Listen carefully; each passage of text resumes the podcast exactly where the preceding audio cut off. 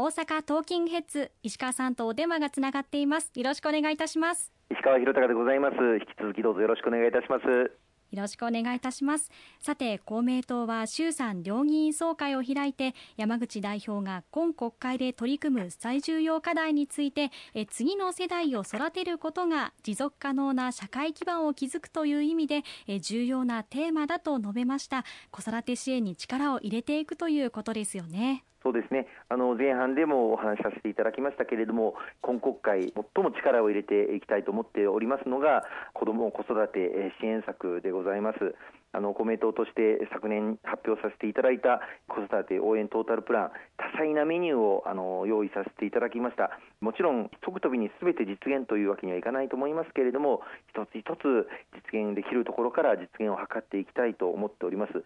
岸田総理もこの公明党の主張に呼応する形で異次元の少子化対策を行うというふうにあのおっしゃっていただきこの6月には子育て支援額を倍増させる道筋を明らかにするというふうに言っていただいております。まあ、3月にもその骨格叩き台が発表される予定というふうにスケジュールは示されていますのでその中身にしっかりと公明党のこの子育て応援トータルプランを盛り込んでいきたいというふうに思います。あの先ほど前半でもいくつか紹介させていただきましたけれども例えばそれ以外にも公明党が創設拡充を一貫してリードしてきました児童手当これは今現在中学3年生までになってますけれどもこれを18歳まで拡大できないかということやあるいは今所得制限が課せられていますけれどもこれを撤廃できないかさらにこの児童手当の支給額これを増やすことができないか、まあ、こういったことにも取り組んでいきたいというふうに思っています。はい、力を入れているということで、まあ、公明党は若い世代の声をボイスアクションなどを通して政策に反映してきたと思いますけれども子育て支援などはまさにこの一つということですよね。そうですねあの私もあの街頭で、えー、今おっしゃっていただいたあボイスアクションアンケート活動あのやらせていただきましたけれども多くのあの子育て中のお父さんお母さんたちからもお声を頂戴をいたしました。そういった中で実現をしてきたのが不妊治療の保険適用であったりとかあるいは結婚支援の拡充であったりとかそういった声を実現してくることができたというふうに思っています。今後さらに今申し上げた子育て支援策例えば子どもに対する医療費助成制度これは今各市町村ごとに異なるんですね。3年生まで医療費の助成を行っているところ高校3年生まで行っているところさまざま自治体によって格差があるこの状況をぜひともすべての自治体で全国一律で高校3年生まで拡大できないかこういったことにも挑戦していきたいと思っておりますしまた学校教育の現場特に小中学校は先生方が子どもたちと直接接するきめ細やかな教育環境を実現をしていきたいと思っております。小中学校今35人学級ということが徐々に拡充されていますけれども公明党としては将来的にはすべての小中学校で30人学級を推進をしていきたいと思っております。さらには私立高校の授業料今実質無償化実現しておりますがこれはまだ低所得の世帯の子どもたちに対象が限られておりますので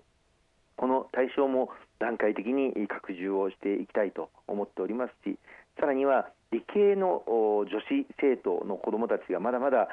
少ない状況でありますので理工系に進学する女子生徒への支援こういったことにも取り組んでいきたいと思っていますね。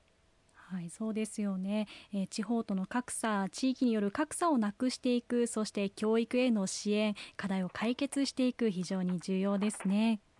そして子育て支援は少子化対策を含めての取り組みだと思うんですけれどもこの少子化対策を行わなかったら日本の社会っていうのはどうなってしまうんでしょうか？まあ、これまでもあの少子化対策はあの徐々に徐々に拡充をしてまいりましたけれどもそれでも残念ながら毎年の出生するお子さんの数が少なくなってきている少子化が進んでいる状況でございますまた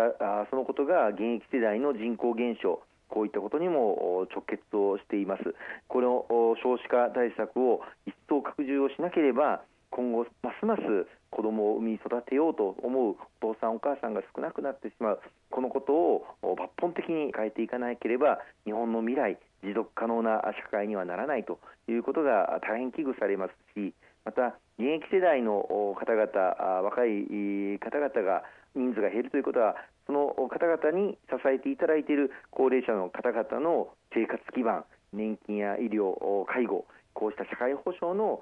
基盤も揺らいでしまうということになります。いろんな意味でやはり少子化対策をしっかりやっていくということが日本の平和でそして豊かな生活環境を持続可能なものにしていくために極めて重要だというふうに思います。